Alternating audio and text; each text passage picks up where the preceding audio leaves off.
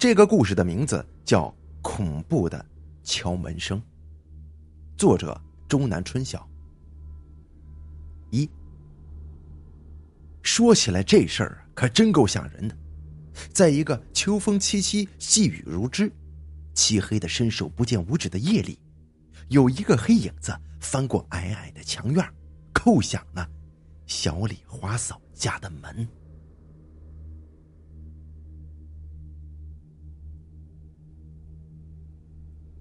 小花嫂丈夫林英啊，十年前就死了。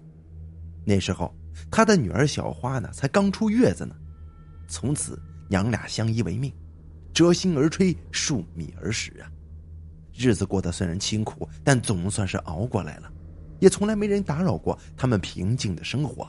可是今晚，又是一阵敲门声传来，而且声音好像比以前要急促了许多。谁啊？小花嫂一手搂紧了小花，一手本能的拿起了炕边的木枕头。我是你家的林英啊，快开门！我饿，我冷。林英听到这个名字，小花嫂绷紧的神经就像是断了弦了，心里越发恐惧起来。她吃惊的原因倒不是因为林英。而是，怎么可能是林英呢？林英是她的丈夫，可他在十年前就死去了呀。那是一次黑社会性质的火拼，林英丈夫呢林英身中数枪，血肉模糊，面目皆非。他从衣服上才认出是他的，那是一件他非常爱穿的伪制西服。平时总舍不得穿的，只有出门才当礼服穿。想不到这次竟然成了她的寿衣。衣服口袋里还装着丈夫的身份证跟当月的电话费清单呢。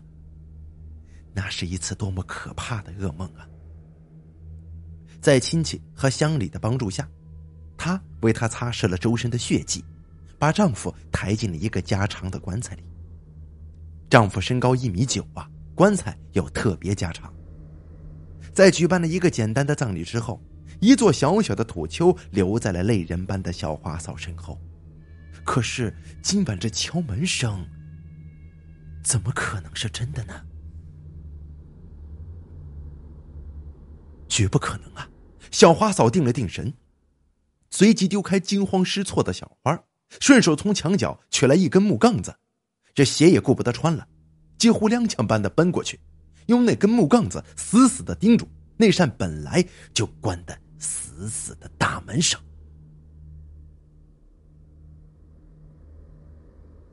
紧接着又是一阵急促的敲门声。这时候的雨似乎更紧密了，院子里的散落的草垛子、黑乎乎的柴草堆子，全都影影绰绰的，在风雨中笨拙的扭动着身子。这一切连同那咚咚的敲门声，合在一起，显得格外的阴森、恐怖，跟吓人呢。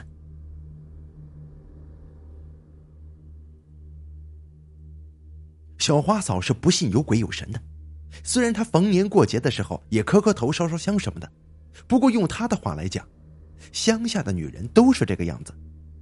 但今晚，难不成是丈夫的亡魂归来了吗？她还真有点疑信参半，想到这里，她心里升起了一种莫名其妙的恐惧感，脑子里浮现出丈夫十多年前死去的那一幕。那是一个噩梦般的日子。当时因为家贫和诸事不顺的原因，她被医生诊断为得了一种心理障碍的什么病，这是一种很顽固的病，要治好啊，得花很多很多的钱。由于着急筹钱看病，丈夫被稀里糊涂的拖进了一个黑社会性质的团伙。他的工作主要是烧货，就是从一个叫老四的手里领回海洛因或者冰毒之类的毒品，再把这些毒品呢交给一个叫老七的接货人手里。这个老七呀，既是接货人，又是他的上线，是一个样子很凶的黑脸男人。据说，因为他排行第七。又长着一副黑模样，所以呢，大家都叫他黑七。这个黑七呀，脸黑，心更黑呀，六亲不认，办事残忍，顺治一脸春风，一旦触犯他的龙眼，你就别想活着出门了。不过，在他手底下办事儿，钱干票子响，只要你交货顺当，任务完成，这票子哗哗一点，一个子儿都不会少你的。这个行当确实赚钱呢，没有多长时间，丈夫便拿回了一叠百元大钞，不但给自己治好了病，这拮据的生活也有了好转。但就在这个时候，丈夫发现了一件蹊跷又可怕的事情：有两个同行在在烧货的途中啊，因为引起了警察的注意，黑七便残忍的将那两个同行装进麻袋，给沉江了。他俩可什么错都没有，什么龙颜也没触犯呢，可后果竟然是这一般的不堪设想。这真是不入江湖想江湖，入了江湖怕江湖呀！他吃了这一下，脑子也清了，心也退了，脚步也慢了，行动也变得更加谨小慎微了。现在他除了防着警察的鸣枪，更得提防着黑漆的计算。丈夫的微妙变化引起了黑七的警觉，他的一切行动已在黑七的布控之中，而他自己却全然不知。那是一次早有预谋的、策划的天衣无缝的灭口案。一天晚上，丈夫正在熟睡，突然被叫醒了。同他一起被叫醒的还有另外三个人。接到黑七的命令，他们是临时被派到什么地方去接货。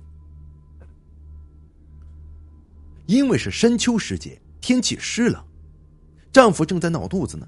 临出门的时候，还带着一包止拉肚子的药。这一切好像都在冥冥之中注定了似的。那一次，丈夫出门好像就有什么不好的兆头，她的心呢，一直都在半空悬着。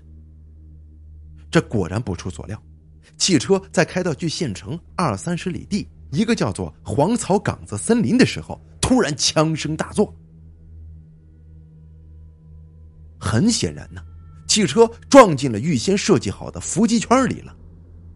第一个被击中的是司机，他胸部中数弹，头歪在一旁，还抱着方向盘呢。其余的人见状不妙，纷纷跳车准备逃跑啊，可一个也没跑掉。密集的子弹不允许他们有逃生的机会。事后，这次枪击案被定性为黑社会的火并。经过查验，那个大个头正是小花嫂的丈夫林英。他的那件可深的伪制西服血迹斑斑，内衣口袋里还装着他的身份证跟那天的结算话费清单呢。还没有来得及服用的止泻药紧紧的攥在他带血的手心里。这尸体虽然是全尸。但已经惨不忍睹了，他为他擦呀喜呀，他的心破碎了，泪也流干了。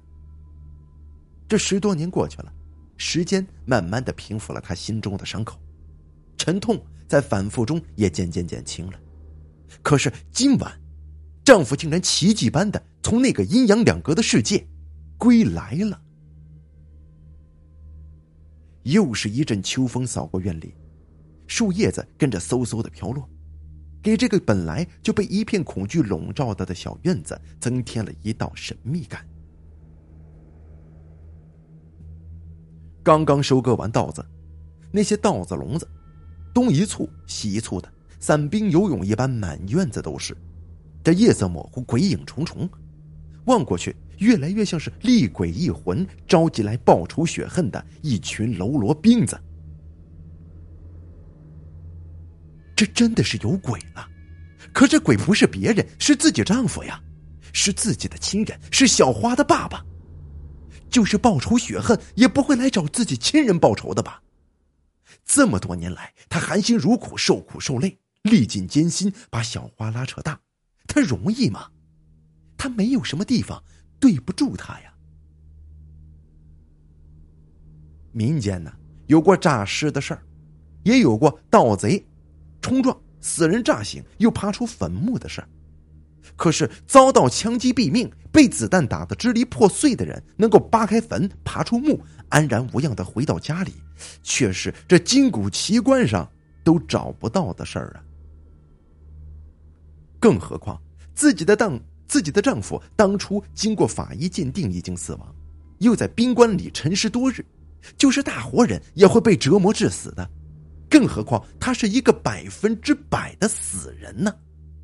那么？今晚来叩门的究竟是谁呀？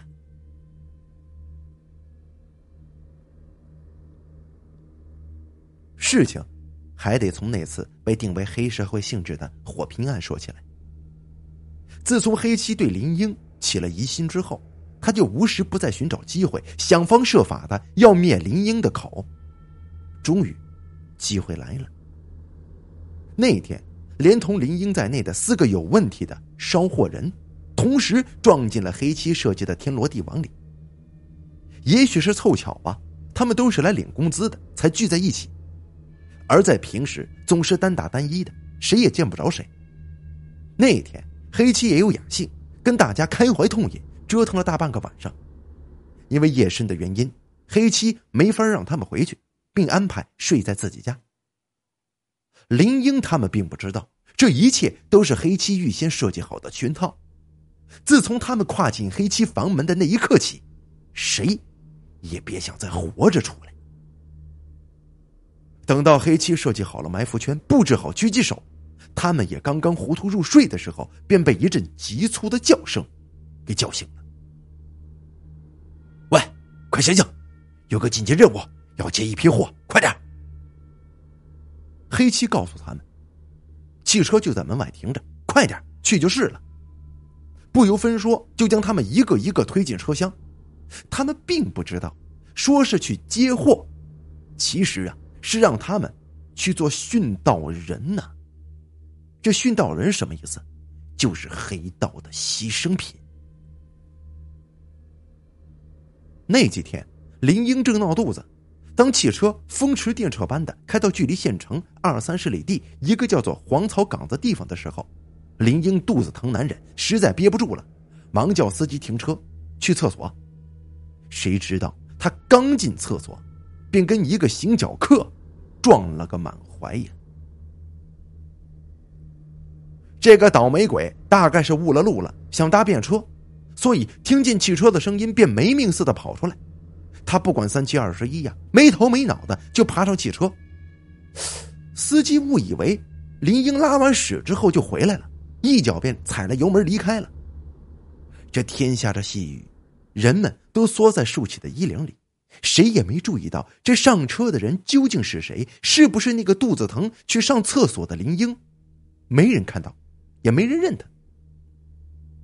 迷信的人口中有这么一句话。生有时辰，死有地，这句话还真应验了。谁也不会想到，林英这泡憋不住的屎，竟然救了他命了。这倒霉鬼上车还不到二里地，就发现了，就发生了前文所提到的伏击战。当时的枪声啊，又密又紧的，也很突然，所有人都猝不及防。重机枪吐出的火舌犹如流星闪电，汽车着了大火。所有的人都被打得千疮百孔，身上密布的弹孔几乎成马蜂窝了，现场惨不忍睹呀。在这里，在确认这里不存在任何生命之后，那些打伏击的战士们才没事般的撤走了。枪声停息之后，万籁俱寂，在这片荒郊野林里，连风的声音都好像是在哭泣呀，令整个世界恐怖的令人窒息。林英当时真的是给吓破胆子了，他就像梦游人一般乱撞乱窜，他头晕，他晕头晕脑的，没有方向，也没有目标。在黑道上来说，干几次仗，杀几个人，回几个家，这不是什么大事儿。可是他这次幸免于难，可真是令人拍案惊奇，简直有点悬的不可思议呀！突然。在距离出事地点不远的地方，一道手电光闪了一下，随即出现了一个熟悉的身影。啊，那那不是黑七吗？他来干什么？林英的脑子里泛起了一道又一道的疑团。紧接着，手电光又是一闪，只见黑七掏出盒子枪，拉开保险栓，对着那些尚有余息者的脑袋，砰砰砰。然后他又像个验尸官一样，把那些尸体拉了拉，摇了摇，又仔细看了看，瞧了瞧，认为死定了，然后才转身的。突然。他看到其中一具死尸的时候，似乎发现了什么地方不对劲儿，于是踌躇了一会儿，但最后还是很快的离去了。这可真够险，真够悬的呀！顿时，林英从头到脚湿淋淋的汗出了一身呢。随着黑漆的步步远离，林英也越来越清醒了。原来如此啊！今天晚上烧货的这出戏，是黑漆。特意安排的呀，他在灭口啊！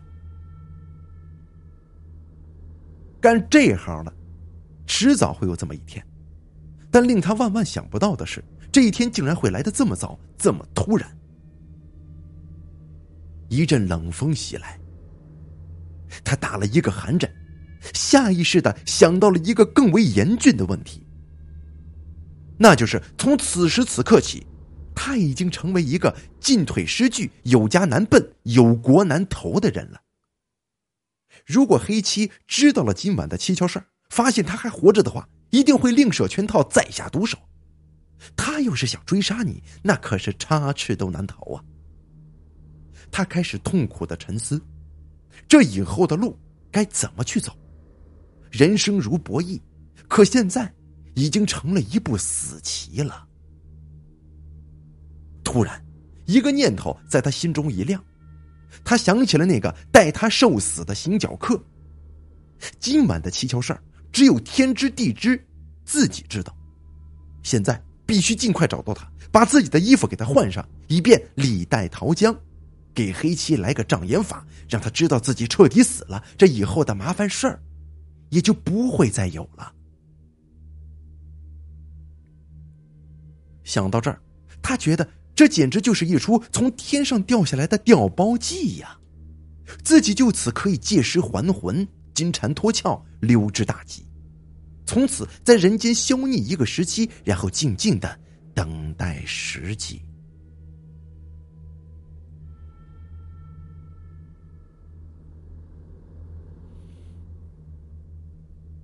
凭借着火柴的点点光亮，他找到了那个带他受死的倒霉蛋子。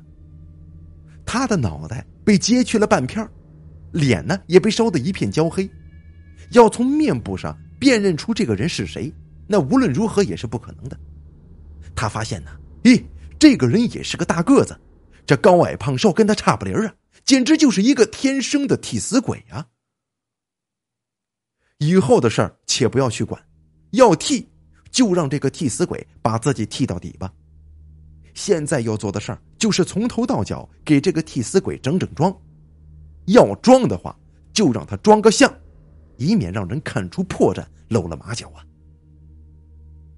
时不可待，他迅速的给这个倒霉鬼换上了自己的衣裳，把手枪也插进了死者身上的挎带里，末了又拿出自己的身份证跟票据之类的物件，一股脑的塞进了死者的衣袋里。这个时候，远远传来了幺幺零的警笛声，于是他就迅速的离开了。真所谓有命没命，冥冥注定。就在亲人收尸的当天晚上，林英啊准备潜回家向妻子说明真相，自己还没死呢。不过，一件令他想不到的情况出现了。当他走到离家门口不远的一个偏巷的时候，几个可疑的人立刻引起了他的警觉。他们既不是前来吊丧的亲戚，也不像是前来守夜的人，他们三三两两的，影影绰绰，在离自己家不远的地方就这么徘徊着，行迹是十分可疑。凭借着这个干毒品接货人的素有警觉来看。林英断定这一定是出了什么问题，黑七呀，嗅到了什么。他当机立断，这家呀不回了，干脆来个金蝉脱壳，跳出一圈溜之大吉。林英的判断是正确的，就在公安部门第二天勘察现场、验尸和收尸的时候，狡猾的黑七也去了。他无意中发现。林英啊，虽然被子弹打得伤痕累累，烧得血肉模糊，但那身衣服好像没伤着呀。而且在尸体旁边，他意外的发现了一个印着“红军不怕远征难”的旧挎包。哎，这个是一般乡下人出门的时候常挎在肩上的东西，在他们这一圈子人里头，用的都是清一色的人造革黑皮包。在昨晚给他们补子弹的时候，就觉得这个林英啊有点蹊跷。现在彻底证实了，难道林英这家伙没死吗？钻了什么空子给调包逃走了？当即，黑七立马就定制了最新的追杀计划。林英的家乃至他的亲戚和朋友家都在严密的监控之中。想不到今晚的这一劫又让林英啊给躲了。黑道上的人都承认这样一个事实：要逃脱自己人的追杀，远没有逃脱国家通缉这么容易。就是说，如果你上了黑社会的黑名单，纵然你有七十二变，也难逃如来佛的手掌心呢，这是死定了。现在。摆在林英面前的只有两条路：第一条，投案自首，认罪伏法，从此金盆洗手，争取宽大处理；切近点，就是寻求公安的保护。另一条是隐姓埋名，远走他乡，从此销声匿迹，从人间蒸发。现在的情况下，这投靠亲友或是心存侥幸，转入地下度日，就是自投罗网，就是找死。经过权衡。他认为第二条道是很难走通的，认为普天之下莫非王土，率土之滨莫非王臣。黑七虽然不是王，但是也是另一条道上的王啊。他在本省乃至邻省可以称得上是春秋一霸呀。他的耳目众多，暗探之广，自己不是没有领教过呀。他一旦决定要除掉你，就算你逃到，就算你逃到天涯海角。这杀手的影子也会一直死死的跟着你，迟死跟早死只是个时间的问题呀。于是他决定投案自首，并为此做了周密的安排。为了万无一失起见，他把自己的名字给改了，自己的事儿做了话事儿。在一个偏僻的公话亭，他小心翼翼的拨通了公安局信访办公室的电话。这办公亭不好详细说，也不便说。这公安局的门啊，也不敢冒险跨入。他就约接电话的那个同事，叫到这个大众公园西北角的石凳上谈这事儿。可是啊，到了约见时间，就像那天快进家门时的情景一样，这又是影影绰绰的、三三两两的、神神秘秘的来了好多的人呢。记得他昨天到这里的时候不是这个样子呀。不好，一定是出什么问题了。趁那些人还没发现自己，他连忙打了个的，向就近的一个胡同就驶了过去。胡同又深又窄，出租车风驰电掣般的向巷子深处驶去。这满街的法桐叶子发了疯似的撵着汽车跑啊！林英的心里直发毛，总觉得有人在追自己。突然，前边出现了一个横着的大门。大概是一个什么单位？糟了，怎么撞进死胡同了？司机问林英：“是不是在这下车呀？”他不知是冷是急，喃喃的回答着：“回，哦，回，回。”汽车很快的转回来路，可是那里却横着一辆大卡车。这车头顶，这车头啊。顶着胡同左侧的墙，车尾对着胡同右边的门，不要说小出租车过不去了，就是一条小狗啊，也难钻这空子。还没等林英回过神来，车上跳下几个戴着白手套的公安人员。这黑暗中，他们出示了一下什么证件，一条冰冷的手铐就铐住了林英的手，随即他就被推上了一辆黑色的小汽车。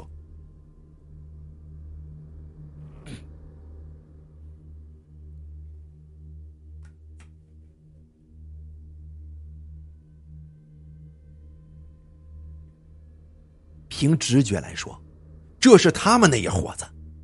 清一色的白手套，就是标志啊。人们常说一句话：“是福不是祸，是祸躲不过。”他虽然躲过了一劫又一劫，但还是大祸临头了。林英被塞进汽车之后，先是用胶带封了嘴，反绑了手，便被装进了一个麻袋里。这汽车呀。像是驶进了山路，颠簸的很，转了一个弯又转了一个弯这不知转了多少弯啊！恐怕连开车的人都弄不清了吧？他隐隐约约的听到了流水的声音，像是一个临着深涧的悬崖边他们终于停了下来。送他上路吧？啊，就在这儿吗？对，这是头交代的。林英听得很清楚，很显然，这儿就是他的葬身之处了。迷迷糊糊的，好像有手电光向下照的样子。紧接着，自己好像被抬起来了，一阵眩晕，便什么也不知道了。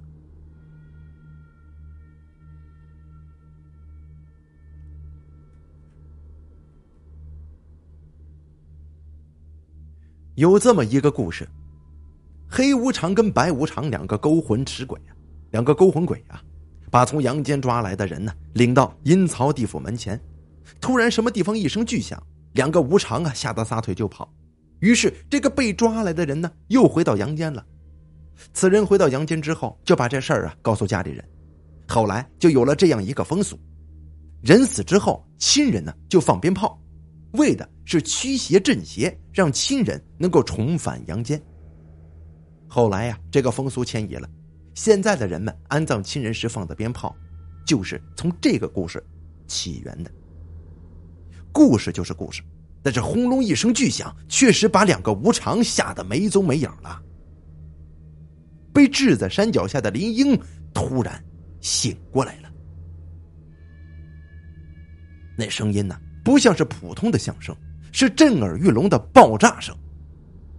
这爆炸声过后，是一阵嘶嘶的火苗声。林英醒来之后，立即就明白了这是怎么回事。想不到黑七这么歹毒啊！刚灭了自己的口，又把杀手们送上了不归路啊！他暗自庆幸啊，要不是自己早走几步，黑七的这颗定时炸弹呢，会让自己和他的手下们同归于尽的。这人算不如天算呐，哼，黑七呀，你这一次又算错了。由于这里是深山老林的，藤条和树枝互相缠络，林英在这天罗地网里弹来弹去的。等他坠到山下，几乎还没伤着什么。当他被震醒之后，只觉得浑身上下被什么东西扎的烧烘烘的，十分的难受啊。林英是个大个子，从来没有占过这么大个的便宜。今天呢，他总算是尝到了这身高的甜头。因为个子大的原因，这麻袋是无法子扎口的，因此装着那个装着他的那副麻袋呀，从山上弹到山下的时候，早就不知去向了。不然的话，他早在里边给闷死了。看来呀，那几个杀手不是老人，而是新人，业务不怎么熟练。捆他的绳子打着活结，这绳头又留的老长，他就用嘴呀咬着那打着活结那一端，轻轻一拉，这绳头就松了。这头顶呼呼的响，他很艰难的向上一望，红红的火光照亮了半边山，杀手们大概一个都没活下来。刺鼻的腥风弥漫着整个山涧。杀人灭口是黑七最拿手的杀手锏，而那些杀手们。也从没有逃脱过杀人后涅槃这道门槛啊！这是黑七的行事原则，也是他在黑在黑道上纵横天下、身经百战，却从未输过一盘棋的宝贵经验呢。凭经验，他知道黑七很快就来收拾残局。如果又被这家伙嗅到了什么，在这样的深山野林子里，就算不被抓住，也只有饿死这一条路了。三十六计，走为上策。他顾不上浑身上下钻心的疼，这连滚带爬的，像一条猴子一样爬过山道，逃走了。这好险呐！现在他家回不成，投亲靠友不成，投案自首也不成，那只有亡命江湖一条道了。有句话说得好：“恶有恶报，善有善报，不是不报，时候未到。”他坚信，冰是会融化的。只是还没有到春天，他得活下去。为了活下去，他几乎什么样的罪都受过，什么样的苦都熬过了。有一次，他为了逃开黑漆的监控，躲进了一座荒芜的古庙里。当时的他呀，得了疟疾，发着高烧，整日整夜的唠叨着什么。他极想找口水喝，真的，极想找口水。他记起了一部什么电影？临行刑的歹徒口渴了，有人递来一瓢水，可是他连这口水都没有。当时门外泉水叮咚，声音是多么的诱人呐！可是他无力，也不敢爬出庙门半步。这度日如年的日子可真难熬啊！他曾想到过去死，在这个阳光普照的世界里，唯独自己苟活在这个最阴冷、最潮湿、最黑暗的角落里。这都怪自己当初投错了胎呀，走上了贩毒卖毒的这条独木桥，现在弄得自己人不像人，鬼不像鬼，甚至连鬼都不如的地步。他现在既是人民的敌人，又是贩毒团伙的仇人。以后的这条路该怎么走啊？前悔容易，后悔难呢。他真是后悔死了。人生的道路千条万条，怎么自己就走了这条道呢？这个时候，他想到了死。既然自己活得这么窝囊，这么累，死了不就解脱了吗？一了百了。一条绳子，或者从高高上的悬崖一跳，这痛苦万状的日子不也就画上休止符了吗？想到这儿，他还真有些抱怨那些杀手们呢，没有贴黑漆。把自己给杀了，但是每当他产产生这种念头的时候，心中就会升起一种感觉，一种什么任务都没有完成的感觉。一位哲人说过这样的话：“如果死是我的任务，我就不得不去完成它；如果活是我的任务，我就不得不活下去。”是的。活下去是他的任务，他得活下去。黑七杀人的内幕，没有人比他知道的更详细、更仔细了。黑七贩毒的那道黑网，种种事实，他是最知情的人。这一切都需要他活下去，还有他的老婆小花，还有他的女儿，活下去，这好死不如赖活着。这是谁都知道的道理，可怎么活下去？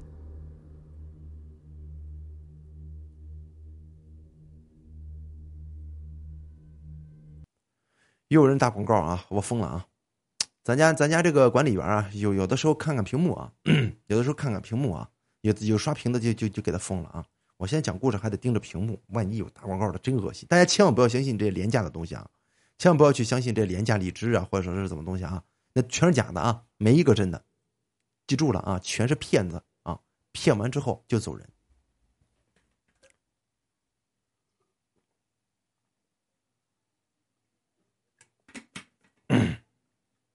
不要相信啊！不要相信啊！等等，我接往下来说啊。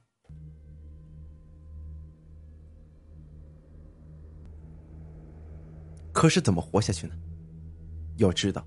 他现在是一个在阳间没有户口、阴间没有名字，这人也不是鬼也不是，人不人鬼不鬼的一个存在。现在，你不论走到哪里，就是坐趟车、住晚店、打个零工混口饭吃，也要出示身份证啊。别说自己没有身份证，就是有，他敢往外拿吗？他冥思苦想，辗转反侧，现在可真到了山穷水尽疑无路的地步了。突然，他的脑袋里出现了一点亮光。他孩提时的一个朋友，在运取店的一个煤窑打工，几年前他们见过一面。从他的口里得知啊，那里有许许多多的黑煤窑。在黑煤窑打工啊，是不需要什么证明的。这可真是天无绝人之路啊！运取店离这遥遥千里，山高皇帝远。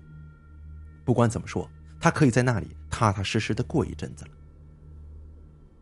黑头，啊，这个黑头呢，是指的井下工人的领班。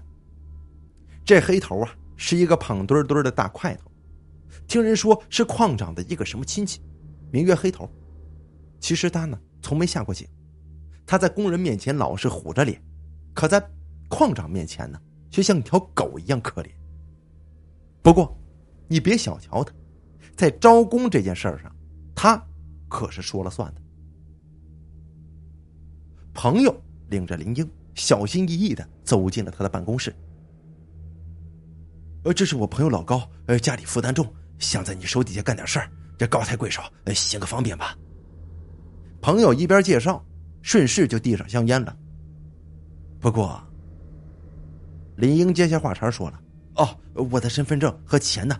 呃，来的时候让小偷给……哎，没关系，没关系。”黑头摆了摆手说：“咱们这儿啊，什么都不要，要的就是力气。”看着林英一米八九的个头，是个干活的料，黑头啊就满意的点了点头。从此后，林英就货真价实的开始了他的地下生活。这儿的设备差的不能再差了，挖煤的工具就是一把铁锹，运煤的工具就是一根扁担、两副簸箕，每人的任务就是每人每天的任务就是一吨煤，完不成任务，这饭都没得吃。住宿呢，低低的、长长的煤巷子，也就是运煤的通道，就是你休息的地方。实在困得不行了，就靠在道边合一下眼。平常啊，这里横七竖八倒着许多人。有一次，一个黑煤黑子死了几天了，直到味儿熏，直到味儿熏人了，才被拖出去。在这里呀，黑梅子是不允许随便出警的，除非你死了或者病的不行。呃，当然了，这条法令对于林英来说还算是一条保护文呢，他太需要这个避风港了。这避风港虽然找到了，但是一股更危险的潜流正在慢慢的向他逼近。连矿工的小孩都知道，矿井下是严禁吸烟的，因为任何不经意的火星都可以让弥漫着瓦斯的矿井燃烧起来。可是不吸烟又能怎么着呢？长夜漫漫，难见天日，极度的寂寞。极度的恐惧，这狗一样的生活，鬼一样的日子，连有点落脚感的林英啊，一个月还不到的时间都快崩溃了。终于，一个小伙子按耐不住了，他是刚来的，至于为什么会来这鬼地方，没人知道。他拿出了夹在帽檐的烟丝，用破报纸卷了个小桶，划着了火柴。可是还没等他嘴凑上去呢，就听“轰”的一声，天塌地裂了。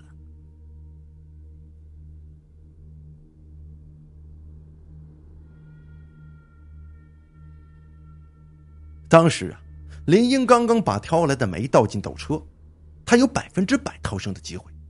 可就在这个时候，上面封井了。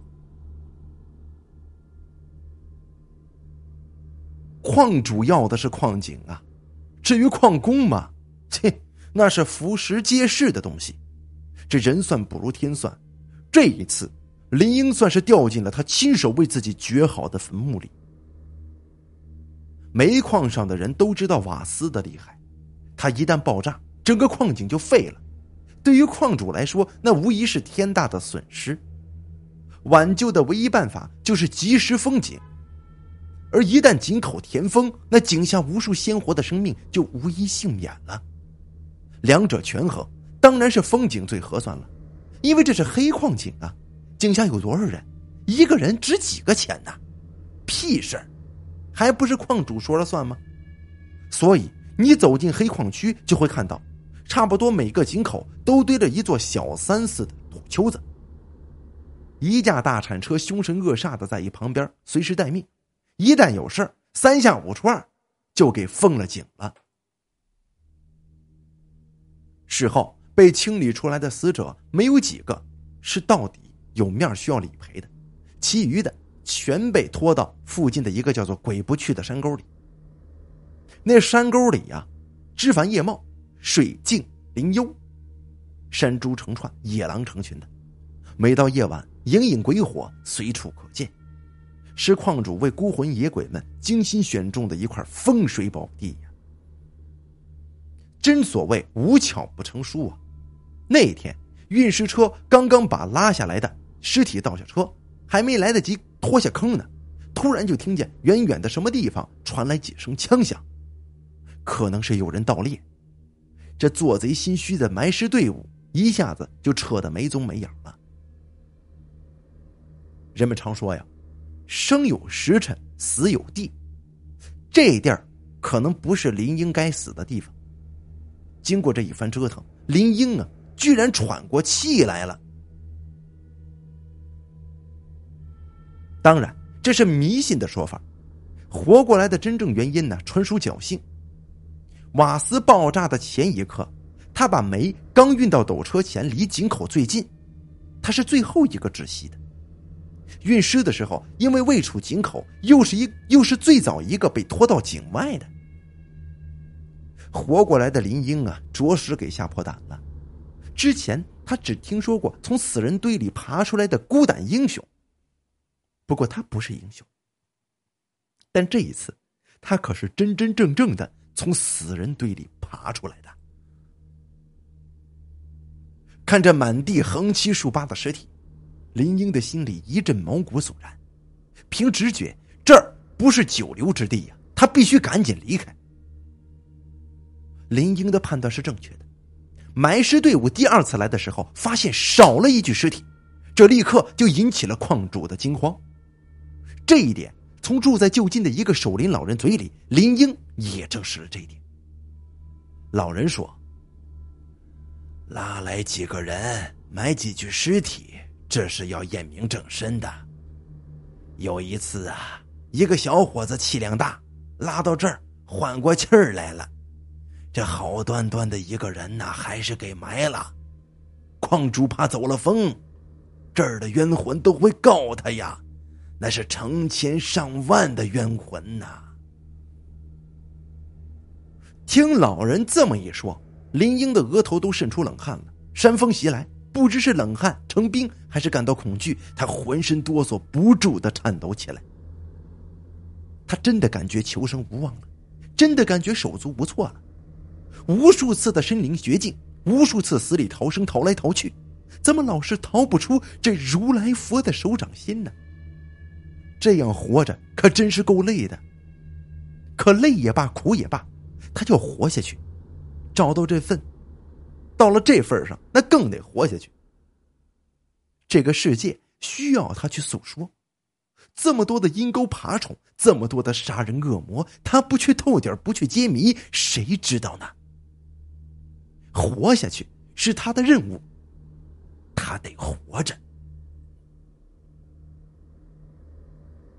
长夜漫漫，何处是边呢？林英冥思苦想，觉得这样等下去也不是个办法。有一句俗语说了：“墙倒众人推。”像黑漆这样的树大根深的毒枭，群众起来揭举检发，也许垮台快一些。于是他就接二连三的写了好多份揭发黑漆的匿名信。但是，他发出去的信呢，就像扔进了海里的小石子儿，这一点音信都没有。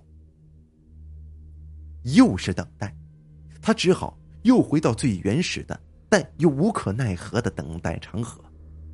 他反省了一下，也总结也总结了一下，总觉得以前的办法有些愚蠢。在那个不闻人间烟火的矿井里挖煤，就算不出事儿，那外界的消息他能知道吗？黑七就是倒了台，他能够及时的揭发检举吗？他现在虽然是一个工作服从生存的人，但是工作还得谨慎呢。他现在得寻一份既能隐身又能顺耳，还可以随时脱身的事儿来干。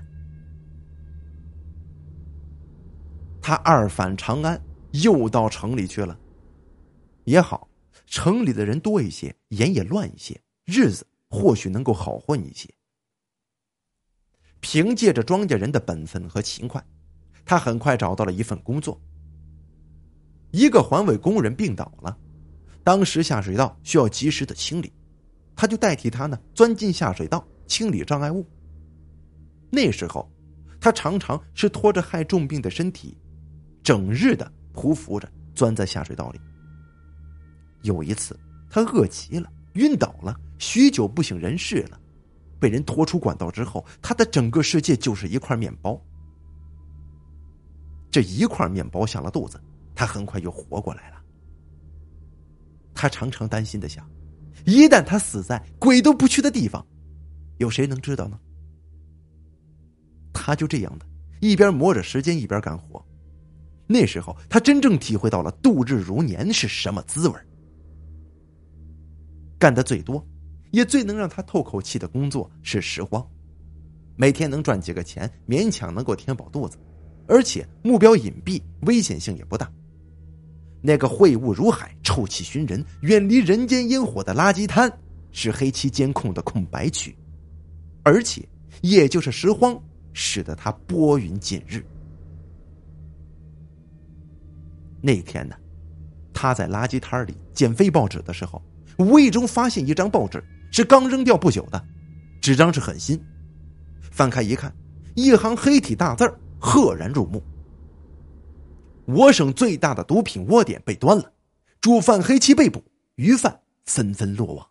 内幕待查，希望有关知情者、受害者予以配合，予以举报。”下面写着举报人的接待地址和电话。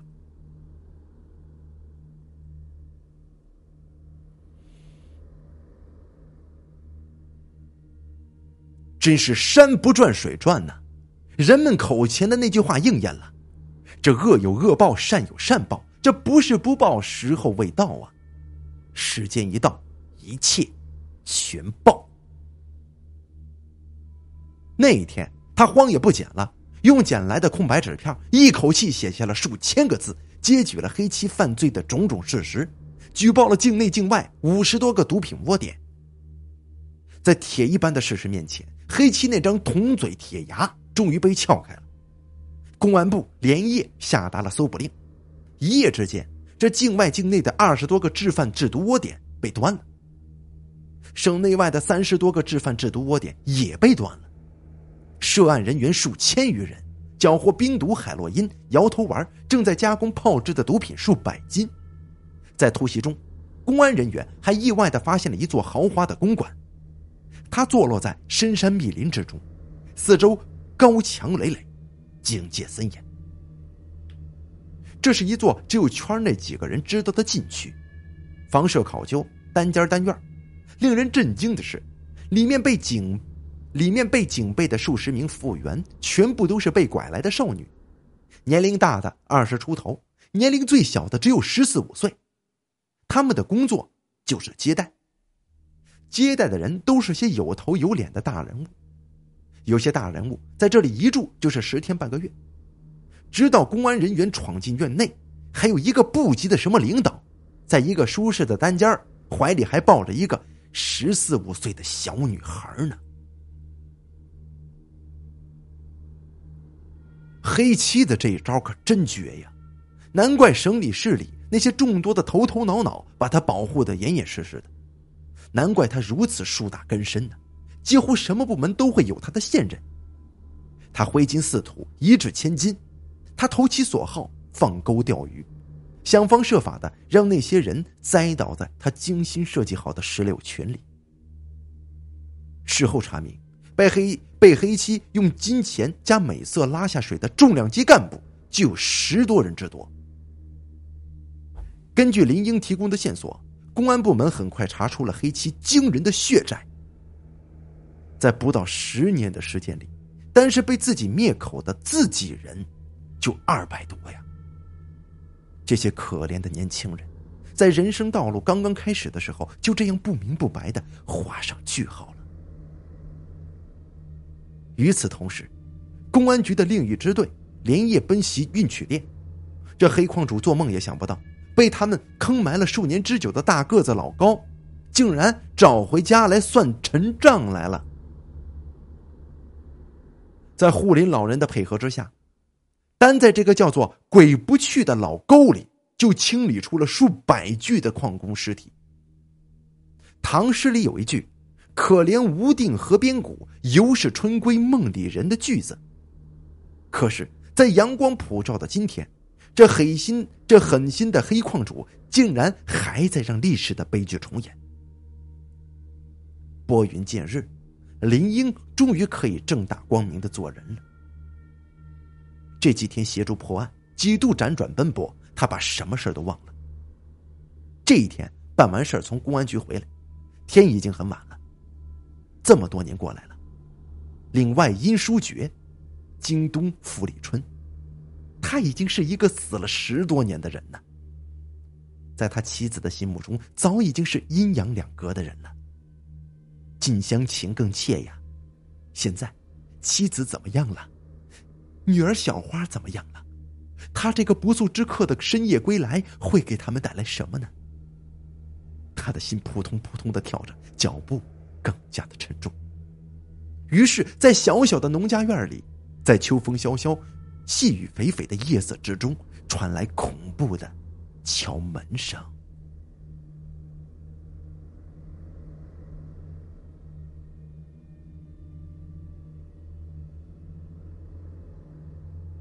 好了，这就是我要为您讲述的恐怖的敲门声。